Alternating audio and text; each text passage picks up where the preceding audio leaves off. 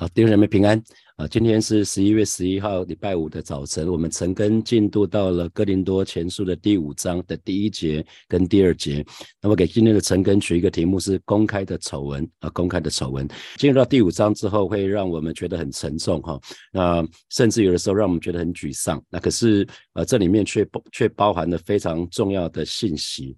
那我不知道弟兄姐妹在你们在你们脑袋里面，你们觉得教会是完美的吗？啊，如果你觉得教会是完美的啊，你你写加一啊，在聊天室里面写加一，你觉得你觉得教会应该是完美的，那你那你写加一啊。如果如果你觉得教会是完美的，你可以写加一啊。那好，那那其实其实我们如果从初代教会来看哈，甚至耶稣离开离开这个世界升天之后没多久，就开始进进入教会时代哈。那我们可以看到从圣经里面的记载，从一开始的教会，从初代教会。就就有出差错哈，所以保罗在这个地方，在哥林多教会这个地方，就看到有很多的状况，有很多他的问题，所以并不是说，呃，初代教会就是完美的，然后一直到近代到现代，然后教会还有这个那个的问题哈，其实啊，教会并没有所谓的黄金时期。比如说耶稣离开了那前面三四十年呢，好像通一片大好，那那之后才会发生那些令人觉得遗憾的事情啊，其实不是哈，事实很显然并不是这样子，所以呃，在圣经里面就提供了教会非常真实的样貌啊，那新约时代的教会一点都不完美哈，新约时代的教会一点都不完美，那火把教会当然不会例外啊。教会不会完美了啊，我们教会所以也不会例外。所以如果你觉得教会是完美的，恐怕也会因为你的加入或者我的加入，就会变得不完美啊。所以如果我们从从从那个保罗的书信来看的话，其实从一开始哈，从一开始啊，初代教会就有许多信仰上的问题，就有行许多行为上的偏差。那这些就是为什么留在保罗的书信或者是彼得的书信那些使徒的书信，就是就是要让我们知道。接着昨天的第四章。呃，格林多前书第四章的后半段，保罗问他们说：“那你们愿意怎么做啊？你们愿意怎么做？是愿意我带着惩罚、带着刑杖去，还是让我存谦、存着慈爱、谦卑的心？那是你们，你们做什么？”会决定我对待你们的方式，所以保罗就讲，接下来在第五章的第一节就讲到说，哦，保罗指的是什么事情啊？那保罗指的事情就是第一节所说的风闻在你们中间有淫乱的事，那这样的淫乱呢，连外邦人都没有哦，那就是有人收了他的继母。那新普京的翻译讲得更直接，像那保罗说，听说。那听说，那这个风文呢，其实讲的是很确实的。原文的意思是很确，保罗是很确定的哦，就是这个不是不是不是一个谣言，不是是一个很确很确定的传言，是远近皆知的公开的事实。所以我给今天取一个题目叫做“公开的丑闻”，所以是所有人都知道，全世界都知道，信主的、不信主的，已经在哥林多哥林多这个地方弄得沸沸扬扬，所以远近皆知啊，所有人都知道。在哥林多教会发生了一个淫乱的事，那这样的事呢？保罗说：“我实在难以置信，因为为什么？因为这种事连信奉异教的人也不会做。你知道，那个外邦人是被犹太人所看不起的，而且他们自自己以为他们以上帝的选民自居，所以他们认为他们是特别被拣选的，他们是亚伯拉罕的后裔，他们受了割礼，所以他们常常以他们的身份自豪。那任何任何人，他们他们常常讲外邦人是什么？那些不受割礼的。”所以受他们就把它分成受割礼跟不受割礼的。那受割礼就就比较厉害，不受割礼的基本上他们他们就另眼相看哈。那即便这样被他们另眼相看的人呢，这样的事情连这些人都不会做。所以保罗在说的是什么？有人告诉我，你们教会里竟然有人跟他的继母在最终同居啊！所以。保罗在接下来第五章里面讲了非常多淫乱、淫乱的事情。那淫乱讲的是什么？是只要是不正常的、不正当的男女性关系，也就是什么，在婚姻以外的性关系，就是我们说不正当的男女性关系，那就是婚姻以外的都是淫乱啊！婚姻以外的性关系都是淫乱。呃，在创世纪里面，神创造了婚姻，创造了家庭，创造了性。性是神非常美好的创造，可是只有在婚姻的里面才可以享受性。那可是淫乱呢，或者是我们讲婚姻以外的性关系，会带来很多的后果。啊，在婚外情啊，婚姻以外的性关系会带来不信任，会带来婚关系的破坏。啊，这是这是我们都一直可以看得到了。因为神透过家庭祝福我们，撒旦就反其道而行，要无所不用其极，想要拆毁。弟兄姐妹的家庭啊，想要拆毁我们的家庭啊，这就是呃耶稣所说的魔呃那个那个盗贼来是要偷窃、杀害、毁坏，但我来了是要叫羊得生命，并且得的更丰盛啊。所以保罗在这个地方讲到说风闻，可是这是一个事实。那而且呢，讲说这件事情不是偶尔发生，是一直持续。已经发生一段时间了，可是竟然教会置之不理啊！保罗要讲的是这件事情，就是这个事情不是说只是发生一次啊，不是是持续的。那表示说这个不好的关系呢，仍旧存在，继续存在。那所以其实保罗说到了这样的关系，连堕落的外邦人他们不敢公开做啊，就算他们做了，也不敢也不敢公开，就偷偷的做。那可是。可是这竟然在教会里面发生了这件事情，大家甚至好像聊天茶余饭都还会讲这件事情，他们完全不以为意啊！所以这是保罗指责他们的地方。那个继母，继母原文讲的是父亲的妻子哈，所以非常有可能这个人的爸爸已经过世了啊。那可是如果我们看摩西五经，在立位记、在生命记啊，分别都讲到这个是摩西律法里面所不所禁止的，非常严格的禁。禁止的，其实，在不信教的人呃观念中，其实也不不行啊，因为这叫乱伦，跟父跟父亲的妻子，不管是继母，不管是任何的，都是乱伦哈。呃，其实我们从这一节经文里面可以看到很多事情，就是弟兄姐妹，我们不管是教会的惩戒什么的，不能基于谣言。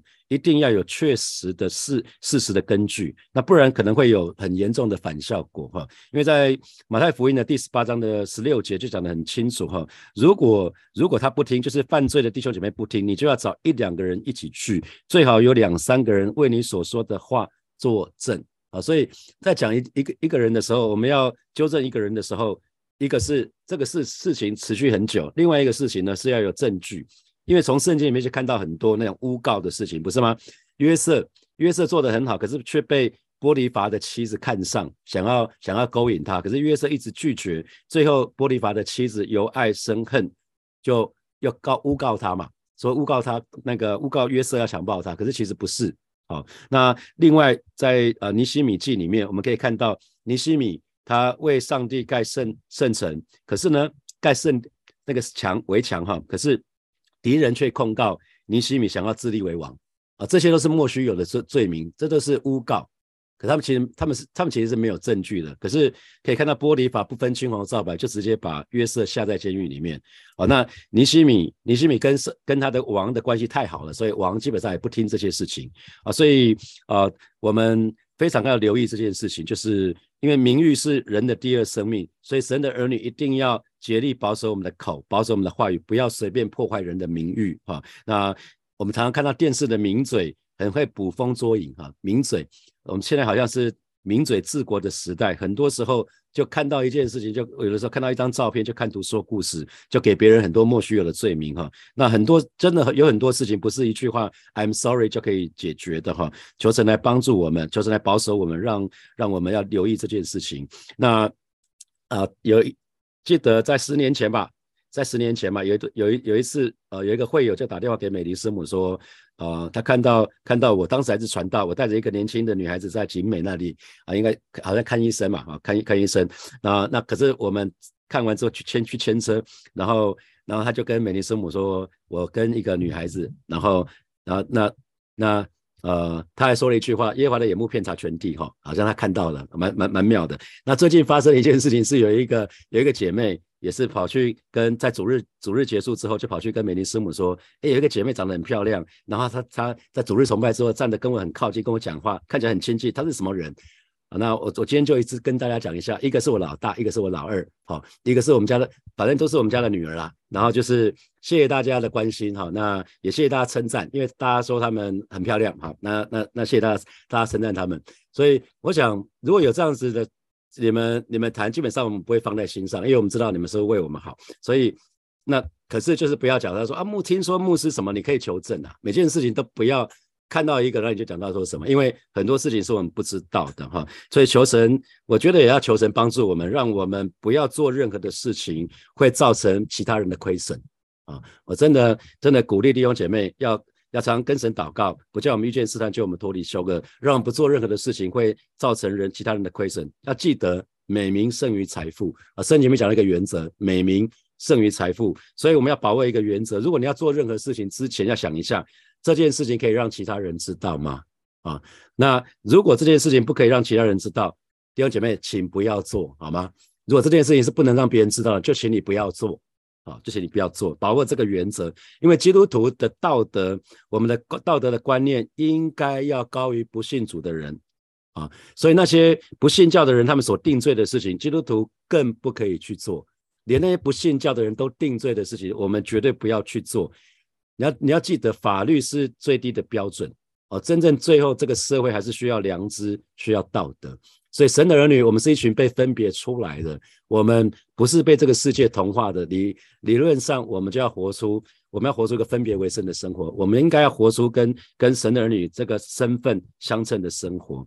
那记得，呃，神的儿女所犯的一切罪，其实都在身体以外。可是呢，淫乱的罪是得罪自己的身体。哈，这个我们在呃哥林多前书的第六章，在在下个礼拜或下下礼拜就会讲到这个部分。所以。淫乱这个罪是直接冒犯圣灵的，我们要特别留意。好，保罗继续说哈，在第二节里面，保罗继续说，你们还是自高自大，并不哀痛，把这把行这事的人从你们中间赶出去。那新普的翻译是讲到说，你们还却还那么自豪，为什么那么自豪呢？为什么还自高自大呢？其实有可能有几个原因哈，就是哥林多教会的弟兄姐妹，他们自以为，他们也宣称他们有爱心。有他们宣称有爱心，可那宣怎么样有爱心呢？他们爱心表现在什么呢？他们可以包容别人的软弱，可以包包容别人的过错，甚至是罪啊。他们认为这是挽回那个犯罪的人最好的态度啊，所以他们以他们自己的爱心为荣啊。他们沾沾自喜，而且呢，他们认为基督徒呢，在因为我们已经在主的里面呢，做任何事情都不会失去救恩，所以呢，我们就享有一个权利，就是。不受任何事情的辖制，所以他们以这个自由为傲。那可是呢，事实上是他们扭曲了在基督里自由的真理，是我们可以跟罪说不，而不是继续沦为罪恶的奴隶啊。所以其实他们竟然不在意，保罗要责备他们是：哎，这么重大的事情，你们竟然毫不在意，你们还在那边分门，还在那边分门结党，还在那边自以为是啊，这就是自高自大。看到一个罪不敏锐，可是还在争吵其他的事情。他们认为其他的事情很显然比这件事情更重大，所以保罗才会说的：你们却还是自高自大，并不哀痛，并不哀痛。那个新普京的翻译是：你们应该哀痛、悲伤、羞愧难当才是啊。所以保罗保罗讲的是针对这样的事情，针对教会，在针对在教会里面非常重重大的那种那种罪，弟兄姐妹，虽然不是我们自己犯的，只是我们应该有个态度，是应该是哀痛。悲哀啊，哀痛、悲伤、羞愧难当，会觉得啊，怎么会这样子？怎么会在教会发生这样的事情？可是不是一开始就定罪，而是一开始应该应该纠正这个人。如果他持续在这个罪里面，基本上甚至要最后什么是，而且还应该把这人从你们中间赶出去啊！这是这是保罗讲到一个治理的原则哈，其实讲的是非常非常的清楚哈。所以这个哀痛并不哀痛，哀痛这讲的是好像至亲。至亲死亡的时候，我们会非常非常的悲伤。那可是呢，他们对这样子的一个行为，乱伦这样的一个行为，我们其实用用一般的来讲，会觉得这个伤风败俗。可是这群人竟然不感到任何的悲哀，任何的伤痛，所以保罗才会说，这个真是令人难以置信呐！你们竟然还不在，毫不在意。你们应该做的事情是把这把行这事的人从你们中间赶出去。行这事的人。很显然指的就是什么？那个发生乱伦的那个弟兄啊，要从你们中间赶出去，就是教会应该切断跟这个人一切的交通，就把他当作是外邦人一样哈。在马太福音的第十八章十七节就讲到说，如果如果这位弟兄仍然不听的话，就要把事情告诉教会。如果那人拒绝接受教会的判决，就把他当作异教徒或腐败的税官来对待。啊，这这是保罗直接跟这哥林哥林多教会讲到说，是针对这样子非常重大的重大的丑闻，其实公开的丑闻应该要自己的原则是这个样子，要把它赶出去，因为那是没有见证的，会让教会失去见证。所以神的儿女，我们我们要留意哈，如果弟兄姐妹的私生活已经影响到教会圣洁的见证的时候呢，就不再是信徒个人的事了。有些时候我们会认为说这是那个人的私领域啊，可是这个人如果是在教会的里面，教会就不能好像没有看见啊。啊，比如说明明知道某某某位弟兄或者某位姐妹有婚外情，然后也跟他讲了，可是他继续继续在继续在最终之乐里面，那教会就不能当做没事啊，就不能当做好像没有不知道或是没有看到，教会其实就应该要采取行动啊，教会一定要采取行动，而不是姑息，不是让，因为罪有它的感染力。我们继续看第五章后面。就会看到这个部分，所以教会对弟兄姐妹，只要是灵性的堕落，应该是会要有那种悲痛、哀伤的感觉，这才对。所以，因为因为你只要去想哈，我们身上我们身上任何一个地方不舒服，你都会痛嘛，是吗？就连就连手指头被车夹到，你也会感觉到很痛嘛，你会觉得那有什么了不起的？你任何全身上下，如果任何地方受伤，你你应该会觉得不，其他的肢体都会受到影响，不是吗？啊，因为我们彼此互为肢体，所以任何一个肢体，任何一位弟兄姐妹，如果他的私生活已经影响到教会的见证，这时候就不再是信徒个人的事情。我们应该要觉得其他的肢体也应该会觉得难过才对。这就是在哥林多前书的第十二章的二十六节，一个肢体受苦，所有肢体就一同受苦啊。所以我们非常需要去。替其他弟兄姐妹的软弱一起替他祷告，我们彼此代祷。一听到这样的时候，一听到这样事情的时候，就就应该是好像发生在自己的家人的身上。好，那我们就要为他守望祷告。那如果他不听劝的话，那最后很最后剧烈的就是就是需要让他离开教会。那呃，我们常常讲说那个。我们有大诫命，有大使命。大诫命就是我们要尽心尽意爱神啊，这是最重要的。可是耶稣说，另外一个同样也重要的就是爱人如己。因为透过爱人如己，我们正显示我们是怎么样的爱神。所以，一个真正爱神、真的爱教会的人，一定会带来一件事情，就是他会关心其他的弟兄姐妹，他的生命到底怎么样子。那我们对其他人的堕落，其实我们不会说啊，那个关我什么事？其实不会。我们应该有个态度是，我们会哀痛。我们会有一个很沉重的心，不是任凭哦，不是任凭。我讲一开始的时候不是任凭，我们会为这个为这位弟兄或者为这位姐妹守望祷告，而不是像有些呃现在当时比较没有我我我已经不再订实体的报纸了。以前看订实体的报纸的时候，联合报或中国时报常常会在头版会有会有人刊登刊登登报写什么，我跟某某人断绝父子关系，从此这个人的行为跟我没有关系啊。那其实我们不会这么做啊。那那其实对弟兄姐妹也不应该这么做。那个人是那个人，我是我，那个人跟我没关系啊。教会也不能这样这样子用这样的方式，应该是要一开始要规劝，一开始试着要挽回。可是这个人如果执迷不悔，继续在最终之乐里面，教会还是要做点事情啊。这是保罗讲到这个原则。所以当一个一个信徒，当一个信徒已经堕落到完全属肉体的，他犯罪在罪的里面，可是他人没有任何的悔悔意。就他完全不后悔，他不觉得他自己在做做一件错的事情，他不肯回转的时候，这个时候教会必须要跟他断绝交通，啊，教会就要把他赶出去。为什么？因为有的时候这样子反而有机会挽回弟兄，才才有机会，这个时候才有挽回弟兄姐妹。为什么？因为你把他赶出去的时候呢，有的时候他会开始感觉到羞愧了。那同时呢，一方面很重要的就是让教会的见证不会再受到亏损，啊，两个方面，因为当你把他赶出去的时候，这个人有可能。因为教会采取具体的行动，他开始想说：“哎，我可能这个事情真的、真可能是教会不容许的哦，所以不能再这样继续错下去了啊！所以他有有可能开始停止这样错误的行为啊，开始回转过来。那我们就再接纳他。一方面是我们不能再继续这样子，因为所有不信教的人都已经知道教会里面有发生这样的事情，连不信教的人都已经对教会里面指指点点的。那可是教会的人竟然无动于衷。”那这张是不可以的事情啊，所以保罗在讲的是这个部分哈，所以呃，作为主的主的仆人，不管是牧师或传道，那作为仆人跟管家啊，如果我们要忠心的话，就算是其他人跟我们的想法跟我们不一样，也需要敢勇敢的表达我们从主所领受的正确的看法，不要怕得罪人啊，很多很多时候我们怕得罪人，却不怕，却却一点都不怕得罪主啊，因为。主耶稣既然都已经说了要把这样的人赶出去，那我们就是需要这样做，要给他机会，要给他要规劝他，要给他机会。那从单独的规劝到带领更多的人一起去找这位弟兄或姐妹，那如果他还是持续在这个当中执迷不悔的话，我们就需要做一些比较剧烈的事情哈啊。所以保罗保罗在这个地方就讲到这件事情，所以。我们如果呃，我我觉得有一个广告，有有一个广告词是说，你终究要开欧洲车的哈。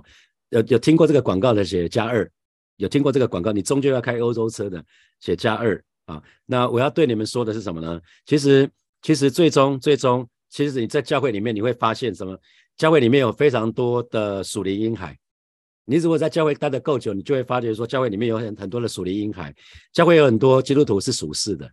啊，有很多人是非常非常属世的，有些时候，因为他们都没有去看，因为圣经里面怎么说，我们就怎么做就好了，那叫做忠心。弟兄姐妹，那叫顺服。神的儿女，神期待神的儿女是忠心顺服，不是相怨。我们该处理的事情一定要做啊。我们要怕的是得罪神，不是怕得罪人啊。那可是因为教会里面真的有很多的。属灵婴孩有很多的，有很多的是那种属世的基督徒，他们连站都站不稳啊！所以很多时候，如果他们的信心根基如果可以是在耶稣的上面的时候，遇到这些事情的时候，其实不会动摇啦。